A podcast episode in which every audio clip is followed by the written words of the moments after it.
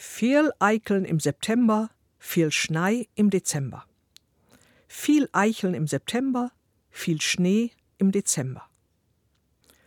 Volkstümliche Wetterregeln enthalten oft viel Erfahrungswissen, das sich wiederum auf genaue Naturbeobachtungen gründet.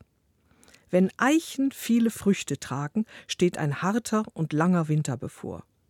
So jedenfalls glaubten es schon die Menschen in der Antike. Unsere Wetterregel will wohl das Gleiche zum Ausdruck bringen. Gibt es viele Eicheln, dann beginnt der Winter mit viel Schnee schon im Dezember.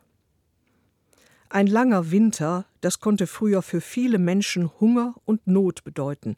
Sie waren in viel stärkerem Maße als wir vom Wetter, von der Natur abhängig. Darum achtete man sorgfältig auf alle Anzeichen, aus denen sich die zukünftige Witterung ablesen ließ. Ob sich solche Vorhersagen immer bestätigten, steht auf einem anderen Blatt.